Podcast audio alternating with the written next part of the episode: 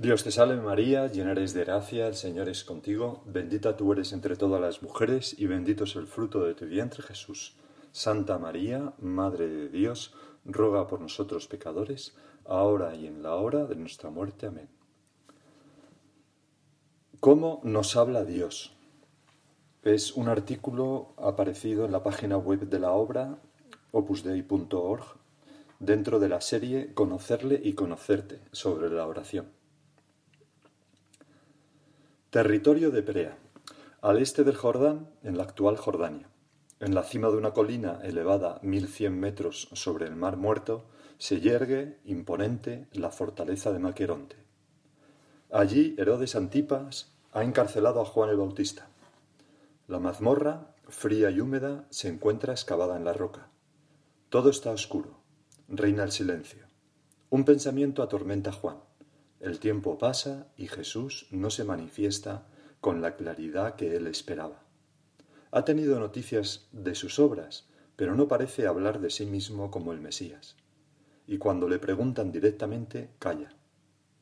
¿Es posible que Juan se haya equivocado? Pero él lo vio claramente. Vio al Espíritu bajar del cielo como una paloma y permanecer sobre él. De manera que, intranquilo, manda a unos discípulos para que pregunten al Maestro, ¿Eres tú el que ha de venir o esperamos a otro? Jesús responde de una forma inesperada. En lugar de dar una contestación directa, dirige la atención hacia sus obras. Los ciegos ven y los cojos andan, los leprosos quedan limpios y los sordos oyen, los muertos resucitan y a los pobres se les anuncia el Evangelio. Una respuesta un poco incierta, pero suficientemente clara para quien conozca los signos que las antiguas profecías de la Sagrada Escritura habían anunciado como propios del Mesías y de su reino. Revivirán tus muertos, mis cadáveres se levantarán, decía Isaías en el capítulo 26.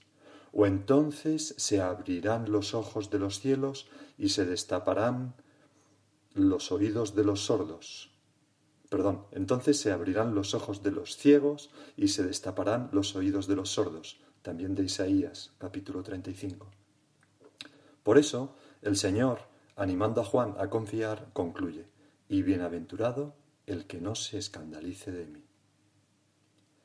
En esta escena podemos reconocer la situación del hombre que de manera similar a Juan cree no escuchar a Dios en la oración. Es entonces cuando Jesús invita a cambiar de perspectiva, abandonando la búsqueda de certezas humanas y entrar en ese misterioso juego en el que el Señor habla a través de sus obras y de la Sagrada Escritura. En aquellas palabras finales, bienaventurado el que no se escandalice de mí, descubrimos una llamada a perseverar con fe en la oración, aunque a veces Dios no nos responda como esperábamos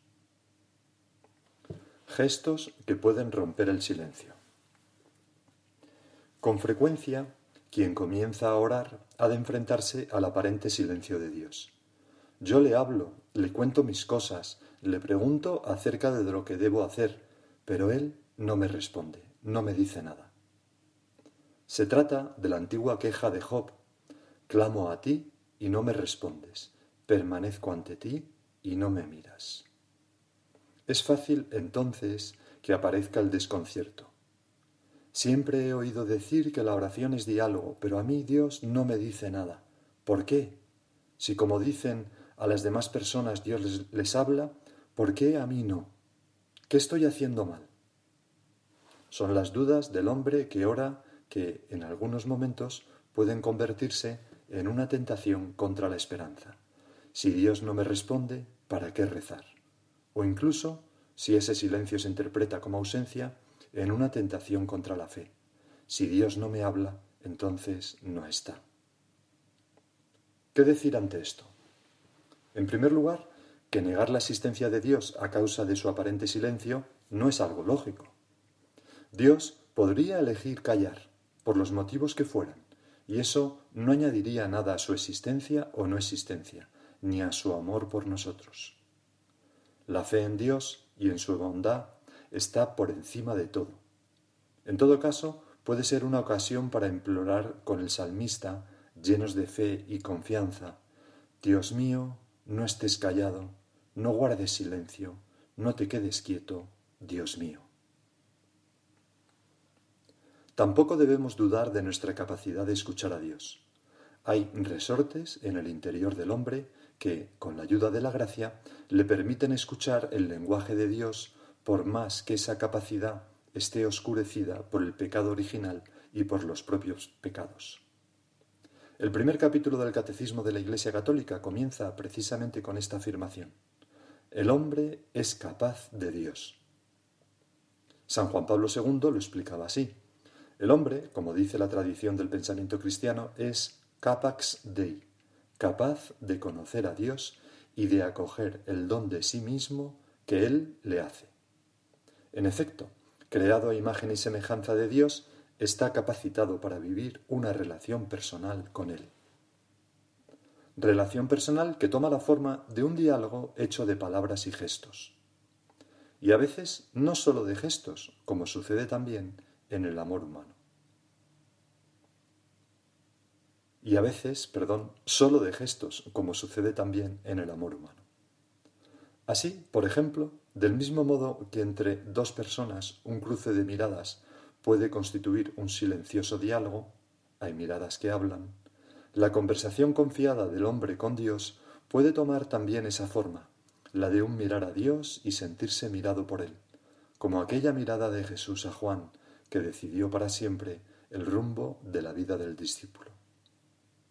Dice el catecismo que la contemplación es mirada de fe, y muchas veces una mirada puede ser más valiosa y estar más cargada de contenido de amor y de luz para nuestras vidas que una larga sucesión de palabras.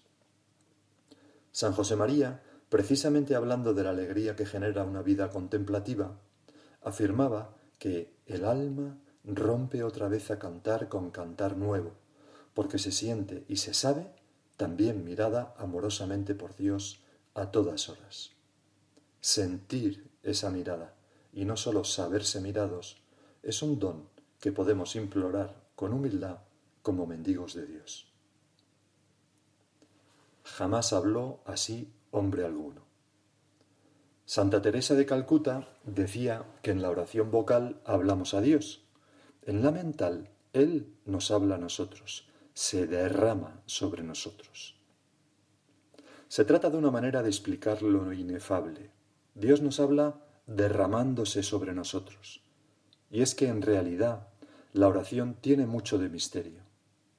Este encuentro misterioso entre Dios y la persona que ora tiene lugar de muchas maneras, pero algunas de ellas no son evidentes a primera vista, totalmente comprensibles o fácilmente constatables. El mismo catecismo de la Iglesia nos lo advierte. Tenemos que hacer frente a las mentalidades de este mundo que nos invaden si no estamos vigilantes. Por ejemplo, lo verdadero sería sólo aquello que se puede verificar por la razón y la ciencia. Ahora bien, orar es un misterio que desborda nuestra conciencia y nuestro inconsciente. Como Juan Bautista, muchas veces ansiamos una evidencia que no siempre es posible lograr en el terreno de lo sobrenatural. El modo en el que Dios habla al alma nos excede. No podemos comprenderlo del todo. Dice el Salmo, misterioso es para mí este saber, demasiado elevado, no puedo alcanzarlo. En efecto, nuestro alfabeto no es el alfabeto de Dios, nuestro idioma no es su idioma, nuestras palabras no son sus palabras.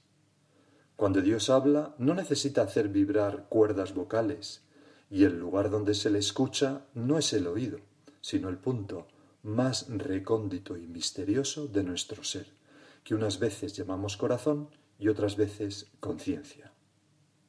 Dios habla con la realidad que Él es y a la realidad que nosotros somos. Del mismo modo que una estrella no se relaciona con otra estrella con palabras, sino con la fuerza de la gravedad. Dios no necesita hablarnos con palabras, aunque también puede hacerlo. Le basta con sus obras y con la secreta acción del Espíritu Santo en nuestras almas, moviendo nuestro corazón inclinando nuestra sensibilidad o iluminando nuestra mente para atraernos dulcemente hacia sí. Puede que en un primer momento no seamos ni siquiera conscientes de ello. Pero el paso del tiempo nos ayudará a distinguir esos efectos suyos en nosotros. Quizás nos habremos hecho más pacientes, o más comprensivos, o trabajaremos mejor, o valoraremos más la amistad. En definitiva, amaremos cada vez más a Dios. Por eso, al hablar de la oración, el Catecismo de la Iglesia señala que la transformación del corazón es la primera respuesta a nuestra petición. Una transformación generalmente lenta y paulatina, a veces imperceptible, pero totalmente cierta, que hemos de aprender a reconocer y a agradecer. Así lo hacía San José María el 7 de agosto de 1931. Hoy celebra esta diócesis la fiesta de la transfiguración de nuestro Señor Jesucristo, escribe. Al encomendar mis intenciones en la Santa Misa, me di cuenta del cambio interior que ha hecho Dios en mí durante estos años de residencia en la ex corte, se refiere a Madrid. Y eso a pesar de mí mismo, sin mi cooperación, puedo decir. Creo que renové el propósito de dirigir mi vida entera al cumplimiento de la voluntad divina. Ese cambio interior, reconocido en la oración, es un modo en el que habla Dios. ¿Y qué modo? Entonces se entiende aquello que los alguaciles del templo dijeron de Jesús. Jamás habló así hombre alguno. Dios habla como nadie más puede hacerlo, cambiando el corazón. La palabra de Dios es eficaz, nos cambia, su acción en el alma nos supera. Así lo dice el mismo Yahvé por boca de Isaías. Tan elevados como son los cielos sobre la tierra, así son mis caminos sobre vuestros caminos y mis pensamientos sobre vuestros pensamientos. Como la lluvia y la nieve descienden de los cielos y no vuelven allá, sino que riegan la tierra, la fecundan, la hacen germinar y dan, y dan simiente al sembrador y pan a quien ha de comer, así será la palabra que sale de mi boca no volverá a mí de vacío, sino que hará lo que yo quiero. Esta eficacia misteriosa nos invita también a la humildad, que es una disposición necesaria para recibir gratuitamente el don de la oración, porque nos ayuda a confiar y a abrirnos a la acción de Dios. La tremenda libertad de Dios. Dios habla cuando quiere, no podemos poner raíles al Espíritu Santo. No está en nuestra mano dirigir su acción en nuestras almas. En una ocasión, San José María señalaba que Jesucristo, presente en el sagrario, es un Señor que habla cuando quiere, cuando menos se espera, y dice cosas concretas. Después calla, porque desea la respuesta de nuestra fe y de nuestra lealtad. En efecto, se entra en oración no por la puerta, por la puerta del sentimiento, ver, oír, sentir, sino por la puerta estrecha de la fe, dice el catecismo, manifestada en el cuidado y la perseverancia que ponemos en nuestros ratos de oración. Aunque a veces no lo veamos inmediatamente, estos siempre tienen fruto.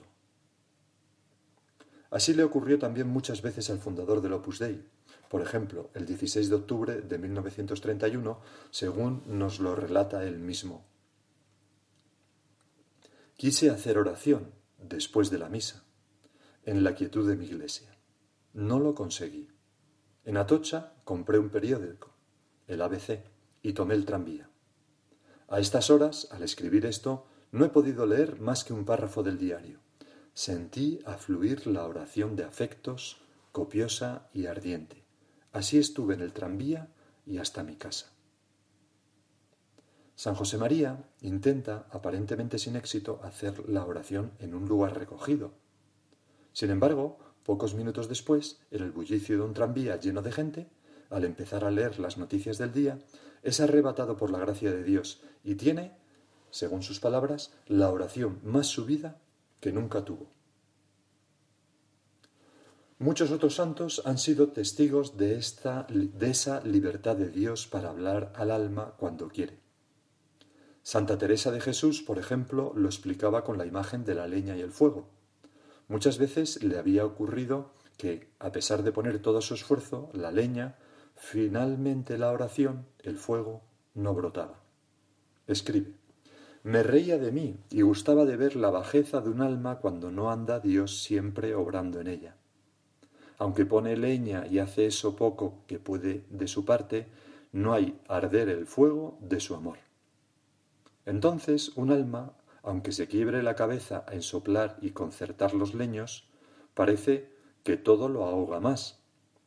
Creo, es lo mejor rendirse del todo a que no puede nada por sí sola. Porque Dios habla cuando quiere. Pero a la vez, Dios nos ha hablado muchas veces. Mejor, no deja en ningún momento de hablarnos. En cierto modo, aprender a orar es aprender a reconocer la voz de Dios en sus obras, como el mismo Jesús hizo ver a San Juan Bautista. El Espíritu Santo no cesa de actuar en nuestro interior. Por eso San Pablo podía recordar a los corintios que nadie puede decir Señor Jesús sino por el Espíritu Santo. Eso nos llena de paz. Quien pierde esto de vista puede caer fácilmente en la desesperanza. Hay quienes buscan a Dios por medio de la oración, pero se desalientan pronto porque ignoran que la oración viene también del Espíritu Santo y no solamente de ellos, dice el Catecismo de la Iglesia. Para no desanimarnos nunca en la oración, es necesario tener una gran confianza en el Espíritu Santo y en su multiforme y misterioso actuar en nuestras almas. El reino de Dios nos explica Jesús, viene a ser como un hombre que echa semillas sobre la tierra y duerma o vele noche y día, la semilla nace y crece sin que él sepa cómo. Dios te salve María, llena eres de gracia, el Señor es contigo, bendita tú eres entre todas las mujeres y bendito es el fruto de tu vientre Jesús. Santa María, Madre de Dios, ruega por nosotros pecadores, ahora y en la hora de nuestra muerte. Amén.